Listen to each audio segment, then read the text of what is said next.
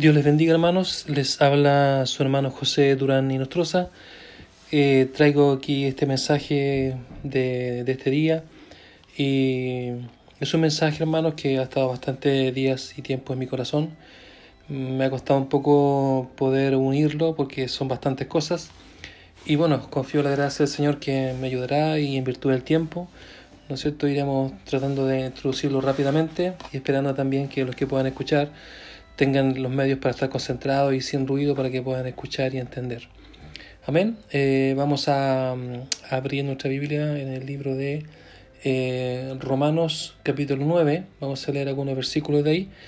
Y, esto está basado, este mensaje está basado, ¿no es cierto?, en, la elección de Israel y como un Dios, ¿no es cierto?, que nosotros conocemos como un Dios poderoso, como Él pudo llamar, como Él pudo predestinar y como Él, ¿no es cierto?, habla aquí de su eh, soberanía, el cual, ¿no es cierto?, él, hace como Él quiere y nadie puede decirle otra cosa. Amén. Así que vamos a, leer rápidamente eh, estos versículos. Así que Romanos 9, comenzamos desde el versículo 1, vamos a leer hasta el 14. Dice así la palabra en el nombre de nuestro Señor Jesucristo. En verdad, digo en Cristo, no miento, y mi conciencia me da testimonio en el Espíritu Santo que tengo tristeza y continuo dolor en mi corazón por, porque yo deseara, dice yo mismo, deseara ser anatema, separado de Cristo, por amor a mis hermanos, los que son mis parientes según la carne, que son israelitas de los cuales son la adopción, la gloria, el pacto, la promulgación de la ley, el culto y las promesas, de quienes son los patriarcas y de los cuales según la carne vino Cristo, el cual es Dios sobre todas las cosas, bendito por los siglos. Amén. Bueno, aquí en, esta, en este solo versículo 5, si hay algún testigo de Jehová escuchándome, bueno, eh, espero persuadirlo a que pueda entender que, que Jehová, ¿no es cierto?, que Jesucristo es Jehová. Amén. Que aquí está clarísimo, dice, de quienes son los patriarcas y de los cuales según la carne vino Cristo, el cual es Dios sobre todas las cosas. Bendito por los siglos. Amén. Ve, ahí está clarito. No que la palabra de Dios, el 6, no que la palabra de Dios haya fallado, porque no todos los que descienden de Israel son israelitas, ni por ser descendientes de Abraham son todos hijos, sino en Isaac te será llamada descendencia. Esto es, no los que son hijos según la carne, sino, dice, no los que son hijos según la carne son los hijos de Dios, sino que los que son hijos según la promesa son contados como descendientes, porque la palabra de la promesa es esta, por este tiempo vendré y Sara tendrá un hijo. Y no solo esto, sino también cuando Rebeca concibió de uno, de Isaac, nuestro padre, pues no habían aún nacido, ni habían hecho aún ni bien ni mal, para que el propósito de Dios se conforme a la elección permaneciese, no por las obras, sino por el que llama. Se le dijo, el mayor servirá al menor. Como está escrito, a Jacob amé, mas Esaú aborrecí. ¿Qué pues diremos? ¿Que hay injusticia en Dios? En ninguna manera. Pues a Moisés se dice, tendré misericordia del que yo tenga misericordia, y me compadeceré del que yo me compadezca. Amén. Hasta ahí leemos, leemos al final hasta el versículo 15. Amén. Gloria a Dios. Una escritura muy, muy conocida, muy potente, muy, muy reveladora de muchas cosas. Así que iremos ¿cierto? A, invocar el nombre de todo suficiente de nuestro Señor Jesucristo para que nos guíe, para que nos inspire y para que traiga ¿no cierto? el respeto y la, y la unción necesaria. Amado Señor, estamos aquí, Padre, en este momento, Señor, de, de un culto, Padre mío, de, un, de una predicación, Señor, donde esta, esta mi voz se comenzará a salir y sin duda muchos hermanos la escucharán y también personas que puedan conectarse. Y también seguramente eh, alguien que no te conozca Señor se conectará. Y espero Padre en tu misericordia que tú puedas ungir mi voz, mis palabras y pueda llegar al corazón de alguien Señor y pueda persuadir a los que están Padre mío tomando un camino errado, a los que han decidido tal vez nunca más congregarse, a los que han decidido Padre abandonarte Señor, a los que han decidido Padre mío enfriarse Señor Jesús.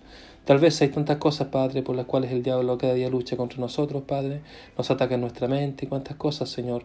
Padre, bendícenos, Padre mío, esta hora. Eh, me encomiendo tus manos, Señor, para que tú unjas mi voz y también bendice a los que escucharán, Padre. Espero llegar al corazón de alguien, Señor, y, este, y el propósito de este mensaje se ha hecho, Padre mío, en las almas necesitadas, Señor.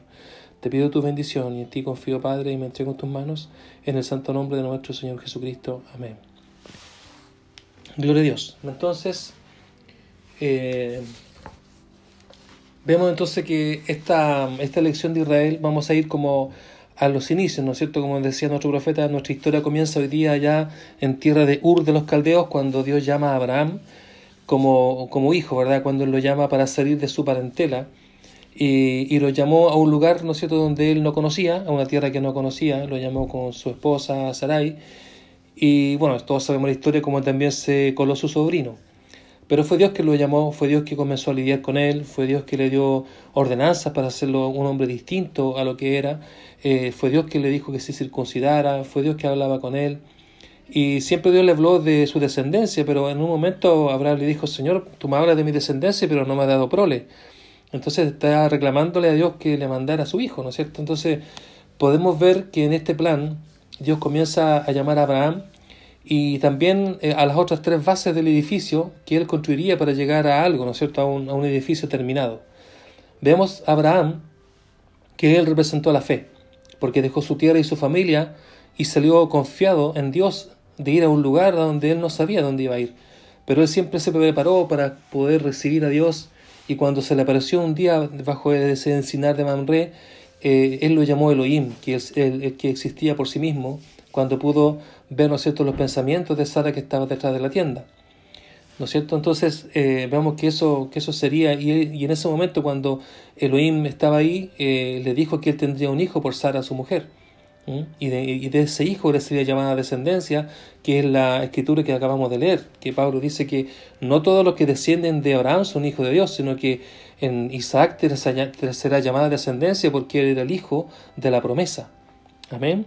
Entonces, hermanos, eh, vemos esto, que eh, comienza este, este plan, este, esta, este primer pilar puesto por Dios, comienza con Abraham, quien representó la fe. Luego, ¿no es cierto?, nace el hijo de la promesa que era Isaac, que fue esa alegría. Y dice el profeta que Isaac representó el amor, el hijo amado, el que iba a ser sacrificado a Dios, un tipo de Jesucristo. Pero Dios lo bendecería y le sería conseguida una esposa entre su parentela, la cual él amó siendo también, ¿no es cierto?, él un tipo de Cristo y de su novia. Luego vemos de, de, de su esposa Rebeca, nace Saúl y Jacob.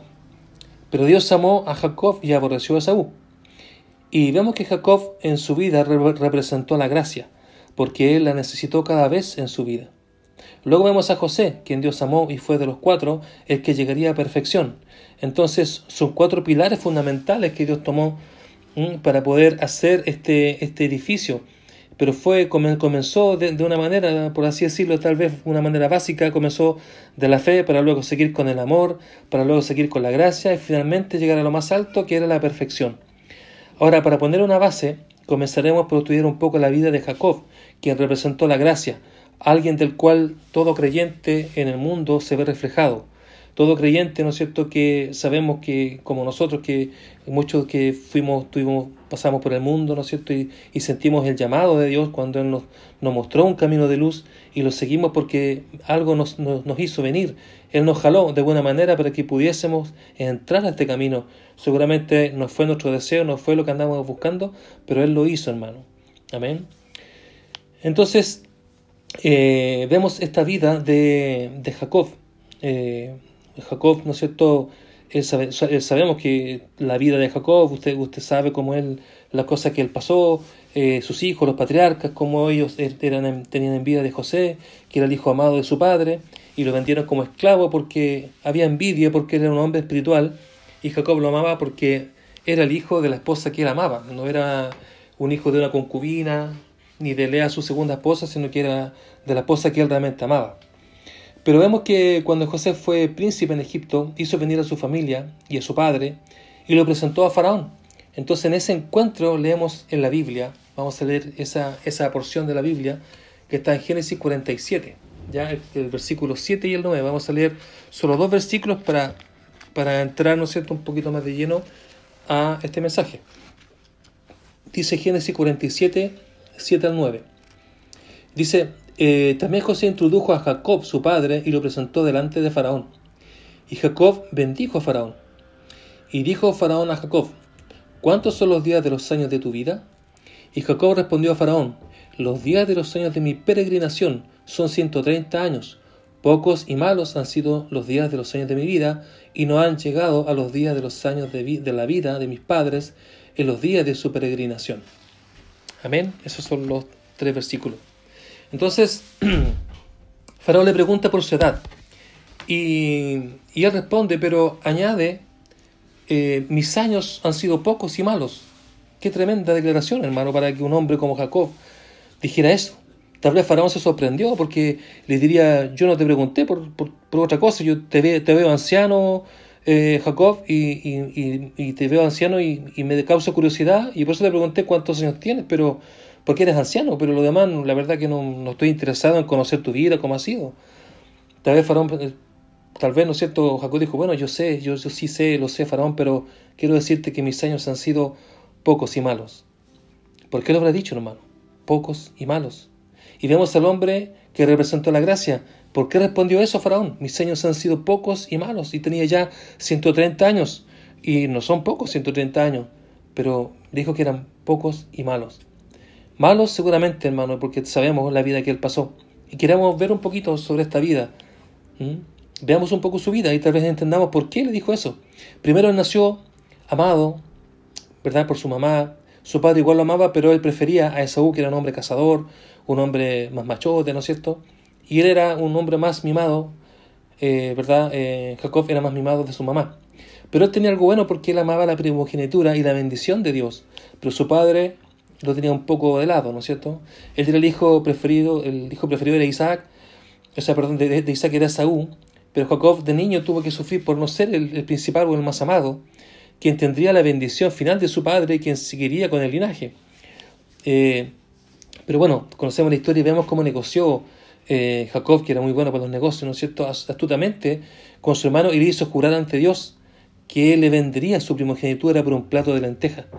Pero así fue y sabemos la historia como él antes de darle el plato le hizo jurar ante Dios, hermano. Y eso habla de que Jacob, con todo lo que él tenía, él tenía fe en Dios. Y él sabía que cuando su hermano jurara ante Dios que le vendría su primogenitura, él sabía que Dios la escucharía y él sabía que Dios eh, tomaría en cuenta esas palabras, hermano. ¿Ah? Increíble la fe que tuvo Jacob, amar tanto esa primogenitura, que astutamente, ¿no es cierto?, como él pudo negociar y hizo jurar a su hermano ante Dios, sí, está bien, te, doy la primogenitura. No, no, no basta con eso, sino que quiero que lo jures ante Dios.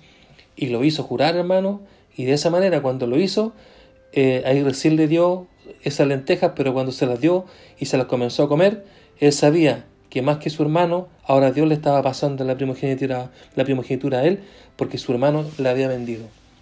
Así que tuvo que salir corriendo después de casa porque eh, cuando se enteró, ¿no es cierto?, Saúl de lo que había hecho eh, y como fue engañado para recibir la bendición de, de su papá Isaac, él tuvo que salir corriendo porque lo iban a matar y, ¿no es cierto?, y él salió con mucho dolor de su tierra, de su casa, a la cual nunca más volvió eh, por temor de su hermano, ¿no es cierto?, quien, quien juró matarlo.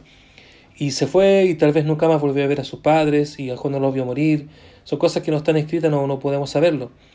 Así que se fue por recomendación de su madre a la tierra de su parentela, donde estaba su hermano Labán.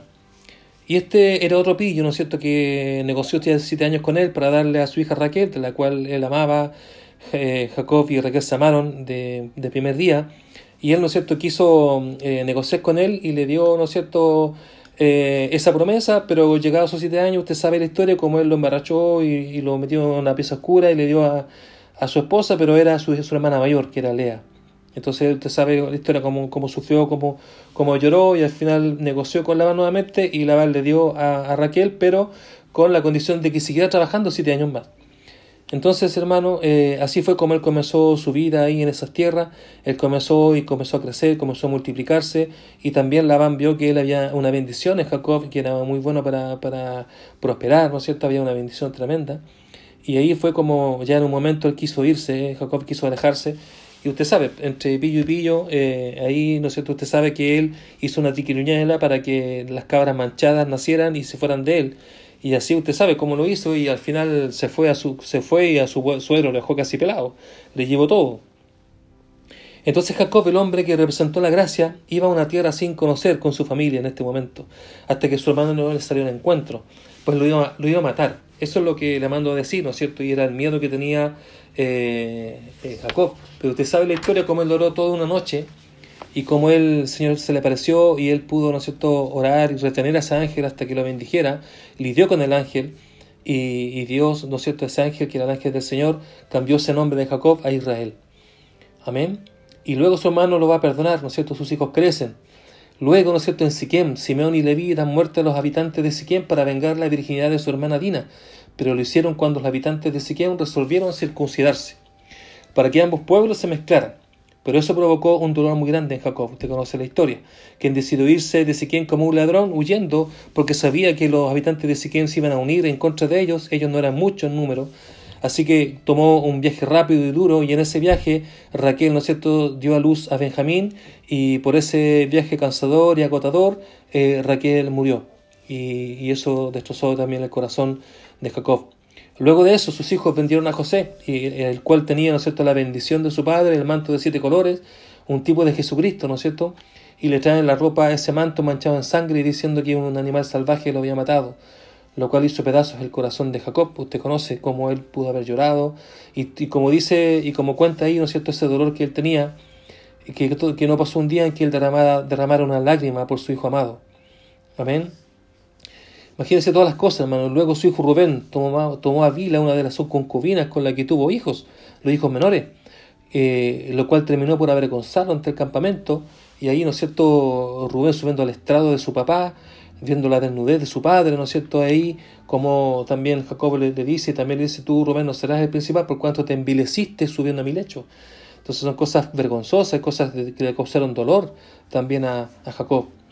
Luego, al ver la sequía, cuando ya pasó el tiempo, ¿no es cierto?, los hijos van a Egipto porque había grandes reservas de trigo en Egipto y el príncipe a cargo del grano, que era, ¿no es cierto?, José, hizo volver a los hijos con el hijo menor, el cual no había ido en el primer viaje, y usted sabe la historia, cómo Jacob dudó y no quería mandar a Benjamín porque era su último vínculo con Raquel y él sabía que alguien tenía que ser el descendiente y tomar, ¿no es cierto?, las riendas de la tribu y seguir adelante, ser el patriarca.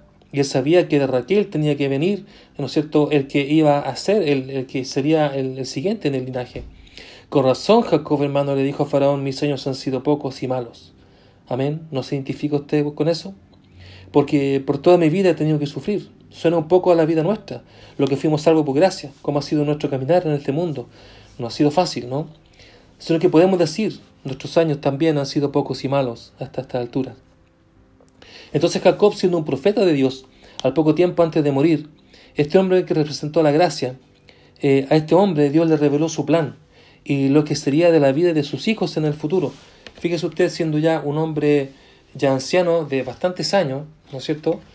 Ya tenía 130 años cuando llegó a Egipto y ahí estuvo otros más, ¿no es cierto? Y aquí podemos ver eh, cómo, ¿no es cierto?, lo que, como eh, eh, dice, es que da una profecía para sus hijos, ¿no es cierto? Y dice aquí, vamos a leer, el, esto está en el capítulo 49 de Génesis, vamos a leer el versículo 8 al 12, no lo vamos a leer todo porque para enfocarnos en lo que queremos saber. Eh, empieza aquí y dice, Judá, te alabarán tus hermanos, tu mano en la servir de tus enemigos, los hijos de tu padre se inclinarán a, ti. Cachorro de león, Judá, de la presa subiste, hijo mío, se encorvó, se echó como león, así como león viejo, ¿quién lo despertará? Dice, no será quitado el cetro de Judá, ni el legislador de entre sus pies, hasta que venga Silo.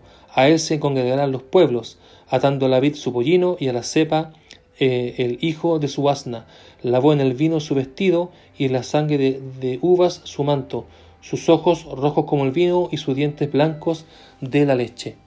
Amén. Entonces queremos quedarnos con este versículo que hemos leído aquí. Dice, por cuanto, eh, cuando llega a Judá, usted sabe que en esta bendición eh, él habla a todos, a todos sus hijos. Unas bendiciones más tremendas y más bellas son las que habló a José, ¿verdad? Una, en algunos hijos se tomó solamente dos versículos, por ejemplo, en Estalí, sierva suelta, que pronunciará dichos hermosos y punto. Pero cuando llega José, hermano, por lo menos son cuatro o cinco versículos que habla de las bendiciones de José.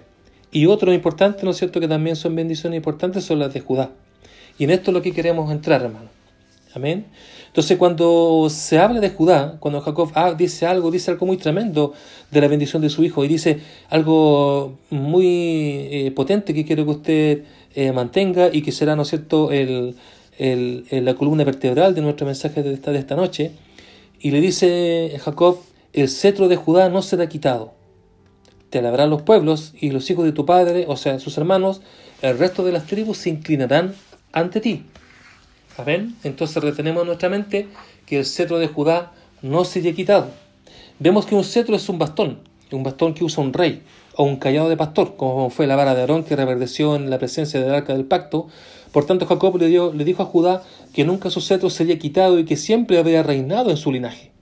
Vemos cómo, cómo se comienza a edificar este edificio. Abraham representó la fe, Isaac el amor, Jacob la gracia y José la perfección vemos cosas importantes en ellos, como por ejemplo que Abraham y Jacob tuvieron esposas y concubinas, pero los dos que representaron a Cristo, Isaac y José, solo tuvieron una esposa.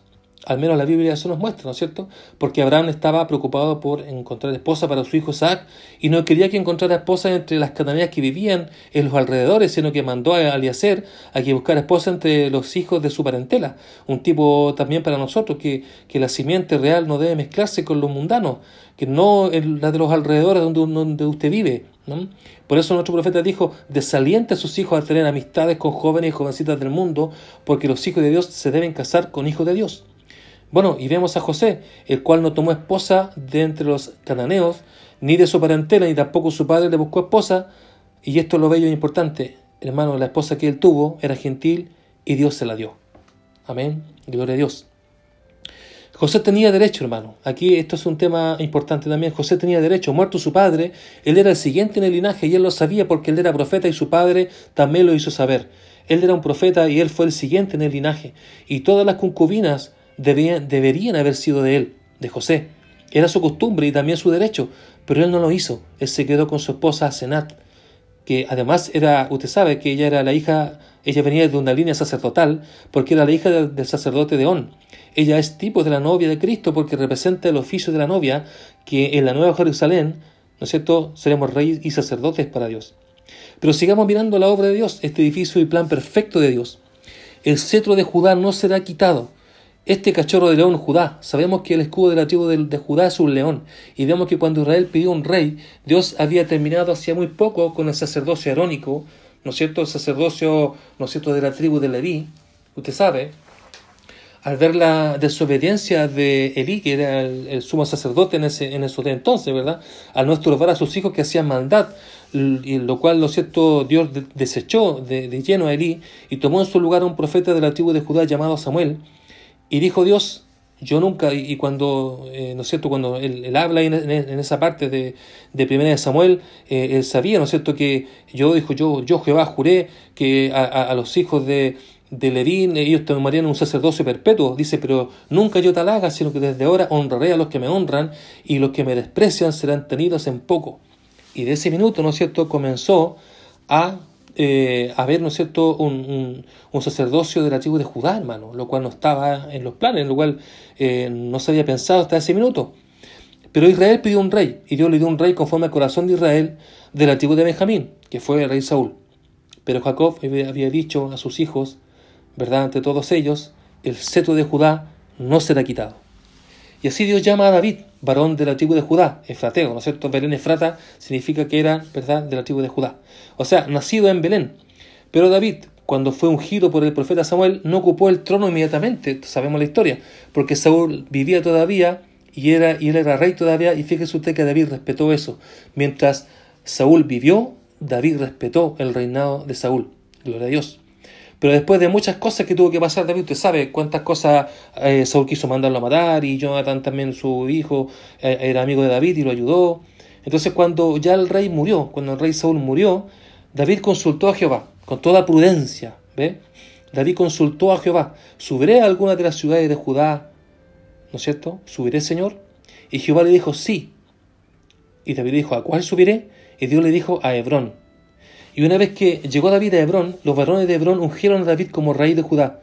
Por tanto, ese día, un hijo de Judá siendo proclamado rey. ¿Por qué, hermano? Porque Dios le dijo a Jacob, el cetro de Judá no será quitado. Gloria a Dios, hermano, cómo se cumple la palabra de Dios. Y aun cuando conocemos la historia que luego David fue ungido rey de Israel, pero siguió siendo rey de Judá, dice la Biblia que reinó siete años en Judá y treinta y tres años en Israel y Judá, es decir, fue rey cuarenta años. Gloria a Dios. Entonces, mi hermano, podemos ver esto, tremendo. Entonces, después de muchos años, gloria a Dios, en Belén Efrata, nacería un hijo. Y dice eh, en Isaías 9:6, y el principado y, un hijo no es nacido y un hijo no es dado y el principado sobre su hombro, queriendo decir que ese hijo sería rey, porque crearía el principado sobre su hombro. Él nació para ser rey porque nació siendo príncipe. Y ese niño fue el verdadero rey, no solo de Israel, sino del cielo y de la tierra y vimos obra maravillosa de su poder, como Él vino al mundo con una obra por delante. Ellos no lo entendieron, hermano. Él cumplió la fe, el amor, la gracia y la perfección.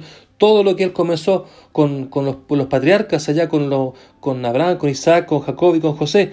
Él cumplió todo eso, hermano. Él lo hizo todo con una vida, en una vida humilde y sencilla, tanto así que no lo pudieron ver, hermano. Lo acusaron por proclamarse rey de los judíos, pero él era el rey de los judíos. Pilato le dijo, hablas de un reino, por lo cual seguramente debe ser rey, burlándose de él. Y Jesús le dijo, yo para eso he nacido, para ser rey. Gloria a Dios, hermano. Ellos se le olvidaron la escritura, hermano, los judíos de ese día, se les olvidó lo que Jacob había dicho, el cetro de Judá no será quitado. Por tanto, habría un reino eterno y un rey eterno. Ellos, los judíos, debieron vigilar esa tribu, hermano porque había promesas sobre ellas. Ellos debieron haber, ellos conocían las escrituras, ellos conocían la Biblia al revés y al derecho, hermano. Amén. Ellos debieron haber visto esto, debieron haber vigilado. Ellos debieron entender, hermano, debieron saber que aunque eh, eh, ellos se preocuparon solamente de los sacerdotes levitas que traían el arca y todas las cosas, pero debieron ver que Jacob había dicho, había dicho que el cetro de Judá no se había quitado, que siempre había rey en esa tribu. Amén debieron haberlo visto, debieron haber vigilado a cada hijo sobresaliente de esa tribu, debieron haberlo visto, hermano. Amén. Porque había promesas sobre, ¿verdad?, esa tribu. Gloria a Dios. Entonces, ahora, eh, Juan en, el Apocalipsis, cuando él vio que no había nadie digno, ¿no es cierto?, comenzó a llorar.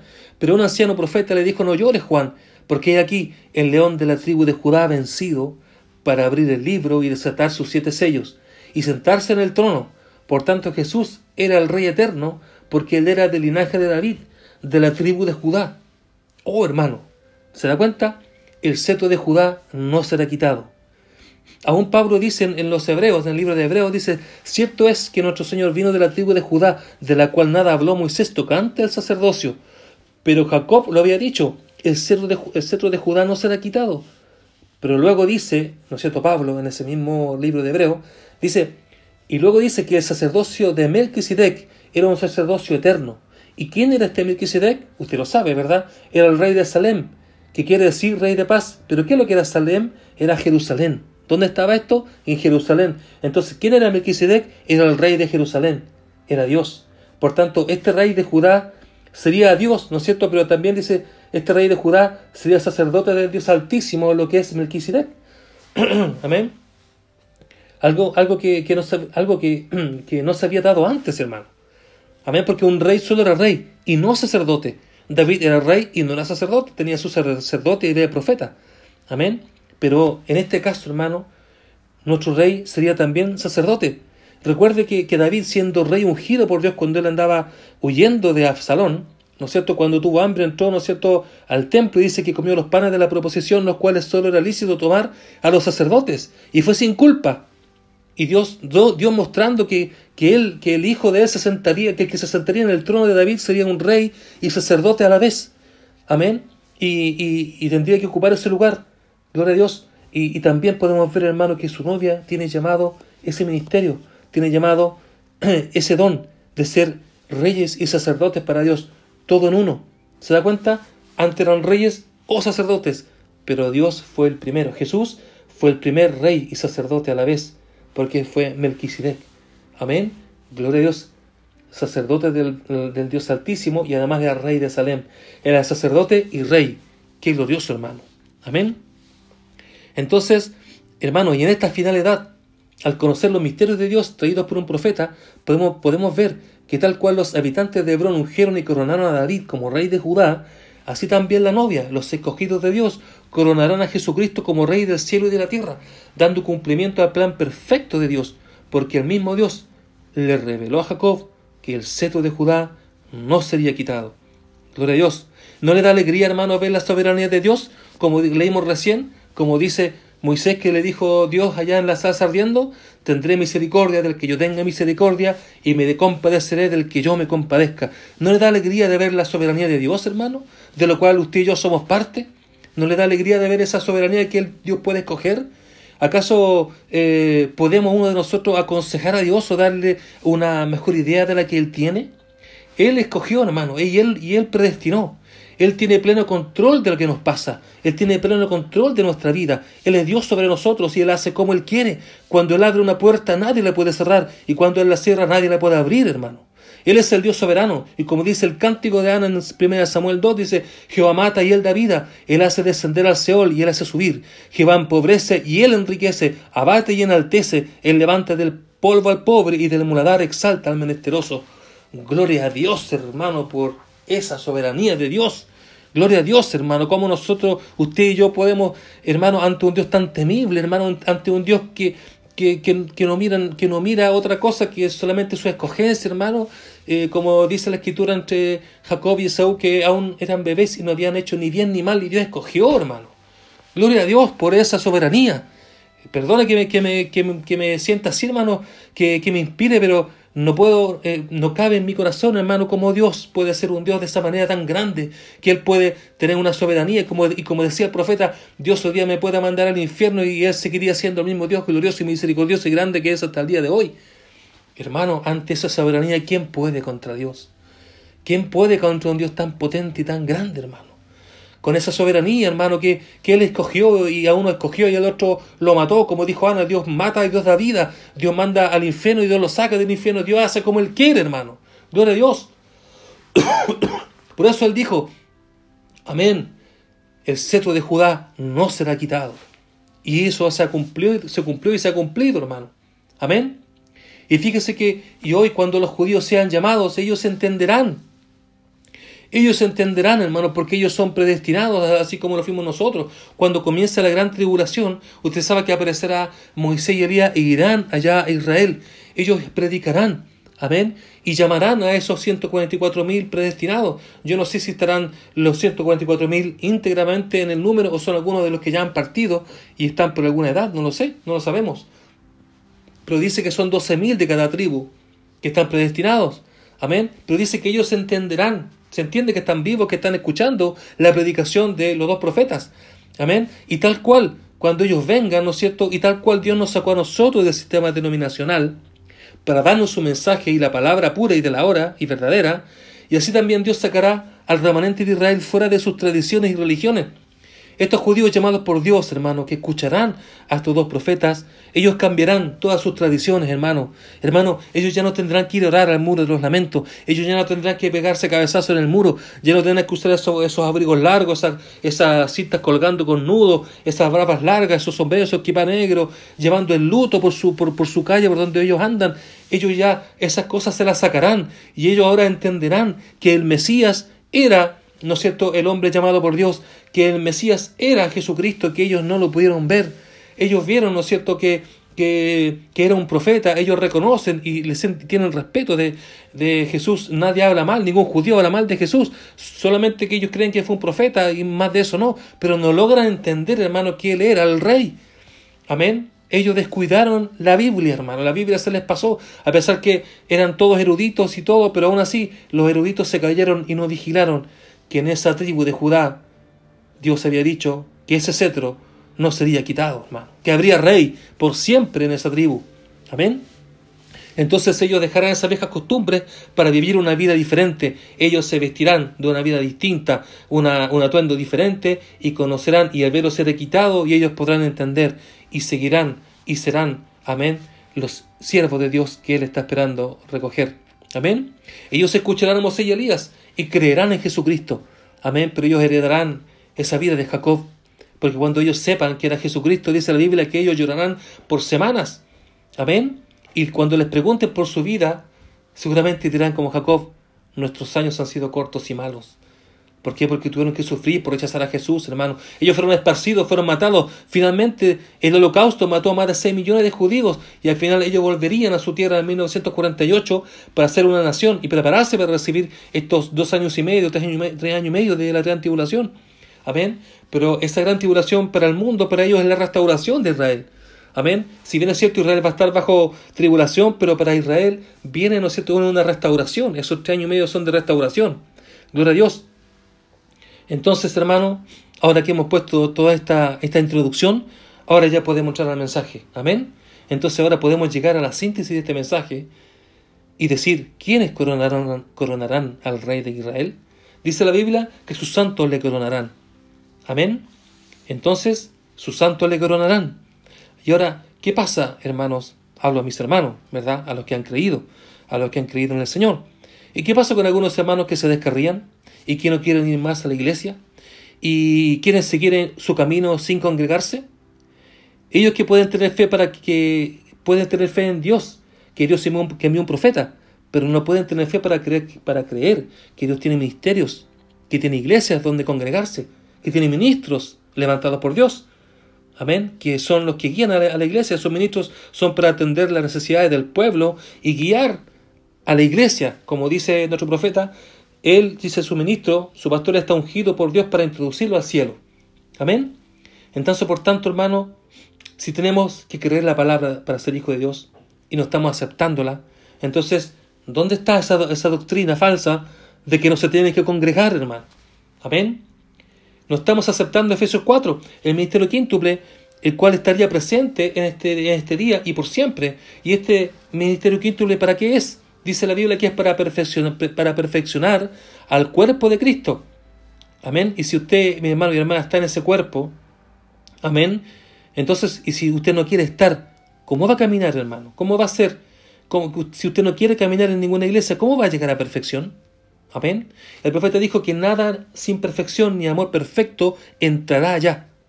¿En qué parte de la pirámide se bajó, hermano? ¿Hasta dónde llegó? ¿Llegó hasta templanza? ¿Hasta fe, templanza, ¿no es cierto? ¿Paciencia? ¿Y ahí se bajó? ¿Y no ha querido seguir subiendo? ¿Cómo espera cumplir escritura? y ser parte de la novia perfecta de Dios. Amén. Por tanto, todo creyente debe de asistir a una iglesia y dar su adoración y ser allí reyes y sacerdotes para Dios. Amén. Recuerde lo que nuestro profeta decía. Amén. Que eh, cuando contaba el testimonio que había un hombre que era, que era sordo. Amén. Un hombre que era sordo, mudo. ¿Verdad? Él solo podía escribir.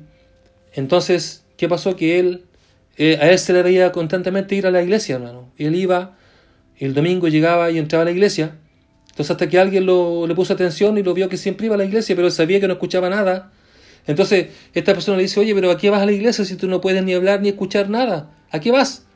Pero él escribió un papel y le dijo, sí, lo sé, no puedo escuchar nada, ni entender nada, amén, ni hablar nada, pero solamente quiero demostrarle al diablo de qué lado estoy. Amén, gloria a Dios. Entonces él está de parte de los que le creen a Dios. Gloria a Dios, hermano. Amén. Entonces, mi hermano, eh, este mensaje, el rapto que predicó nuestro profeta, dice algo y se lo quiero leer, un párrafo aquí. Dice, la novia, más bien, es la que estará en el rapto. Esa, únicamente, nadie más sino la novia, los elegidos, conocidos de antemano por Dios, desde el principio, los genes espirituales del Padre. Ahora, sí también usted, si usted tiene vida eterna, Usted estaba en Dios antes de que existiese un mundo. Amén.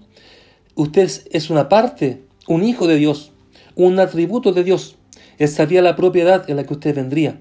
Él lo predestinó a usted para esa edad, para ocupar ese lugar, y nadie más puede ocuparlo. Sin interesar cuántas personificaciones y demás cosas, usted tendrá que estar allí, porque Él sabía que usted estaría allí. Y ahora usted es manifestado. Ahora usted puede tener compañerismo con Él, y eso es lo que Él desea. Él está añorando compañerismo, ser adorado. Pero si la vida suya no, siempre existía como un atributo en Dios, entonces usted solo es un imitador del cristianismo, ¿ven? Habrá millones y billones de ellos que solo serán imitadores del cristianismo. Gloria a Dios. Entonces, hermano, ¿dónde, va, ¿dónde lo va a adorar? ¿Dónde va a cumplir sus deberes cristianos, hermano? ¿Lo va a cumplir en su casa? ¿Y no va a ir a congregarse en ningún lugar? Amén. Gloria a Dios, hermano. Eso es algo importante. Amén. Ahora, si ha venido el tiempo de esta apretura, hermano, con esta tribulación de la pandemia que hemos tenido, esto es para perfección, hermano, para perfeccionarnos. Y los que están fuera sin iglesia es tiempo de volver, hermano. ¿Cómo, cómo no puede entender, hermano, que está fuera de, la iglesia? que este es tiempo de volver, que es el tiempo de regresar, que es Dios recogiendo a sus ovejas, que es el tiempo en que Dios separará a las ovejas de los cabritos. Dice la Biblia que Él hará, él, ¿no es cierto?, eh, Él hará saber y Él separará, ¿no es cierto?, y hará una brecha entre el justo y el impío, hermano. Entonces es el, tiempo cuando Dios está bajando, cuando Dios está bajando con su mano y Él tomará y su vara determinará y pondrá de este lado a los justos y pondrá de este otro lado a los impíos, hermano. Entonces si Dios nos ha dado este tiempo, hermano, amén, para volver, tiempo para congregarse, tiempo para poder ser parte de, de, un, de una iglesia, hermano, de un, de un ministerio, ¿por qué usted, hermano, no quiere tener?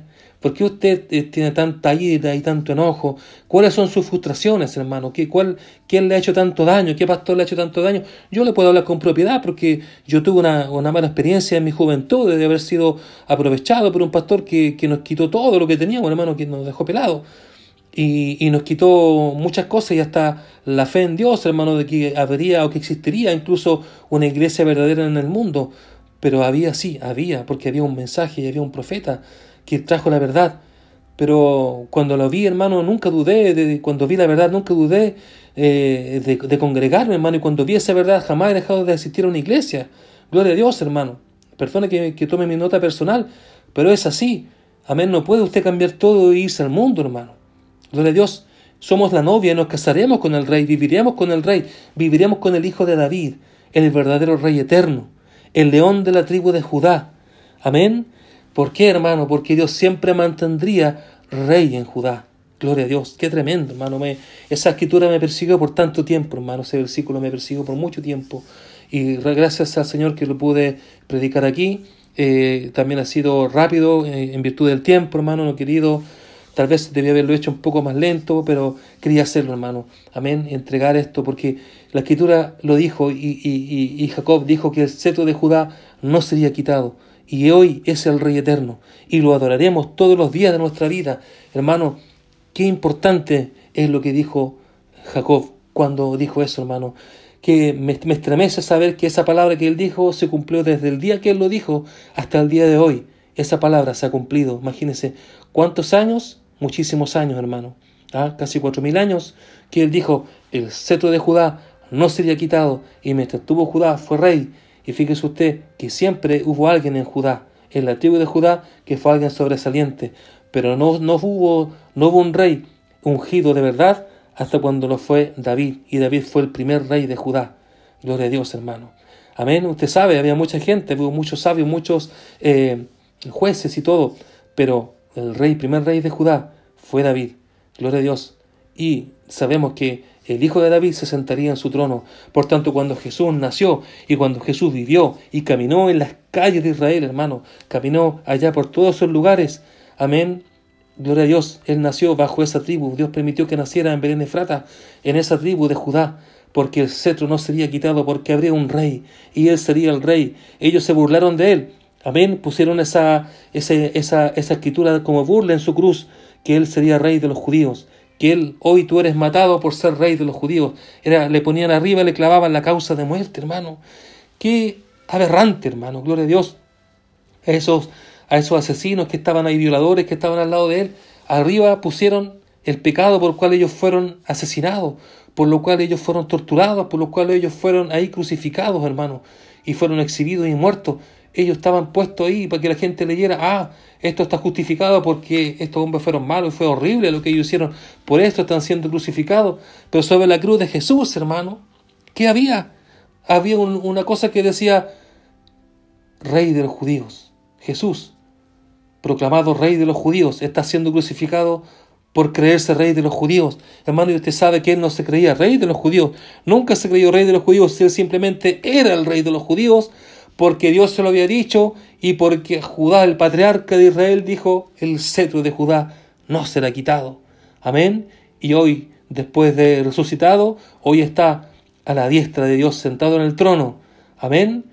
Amén. Gloria a Dios, sigue siendo rey, un rey eterno que nunca tendrá fin. Y en ese reinado, cuando venga el rapto, hermano, usted y yo estaremos con él y pondremos nuestras coronas ¿no es cierto?, nuestras coronas propias a, los pies de Cristo. Y nosotros, ¿verdad?, nuestras coronas las tomaremos y lo pondremos y las pondremos sobre él, y él será coronado como rey sobre nosotros porque es nuestro rey. Amén. Rey y sacerdote, como lo vimos. Amén. Ahora sí, las dos cosas, los dos dones se juntaban, el de ser rey y el de ser sacerdote. Antiguamente eran por separado, pero ahí Jesús lo juntó y él fue, amén, gloria a Dios, rey y sacerdote para Dios. Gloria a Dios, así como nosotros lo seremos. Amén. Gloria al Señor, hermano. Dios le bendiga. Gracias por su atención. Dios les bendiga. Amén. Vamos a orar para despedir este mensaje. Amén. Te agradecemos, Señor, tu misericordia. Y gracias, Padre, por tu ayuda, Padre mío. querido eh, toda esta información, Padre, poder eh, eh, resumirla en un corto mensaje, Señor. Yo te pido que tu misericordia pueda llegar a algún corazón, Padre, y pueda persuadir a aquella persona, Señor, que necesita tu ayuda, Padre. En estos momentos difíciles, Señor, acuérdate de los enfermos, Padre mío. Acuérdate de los que están sin trabajo, de los que tienen necesidad. Tu pueblo, Padre mío, tiene mucha necesidad, Padre. Y los que te necesitamos, Padre, tanto en espíritu, Señor, en tanto nuestra alma clama a ti cada día, Padre, porque tú vengas por nosotros, Señor. Ven pronto por nosotros, Padre.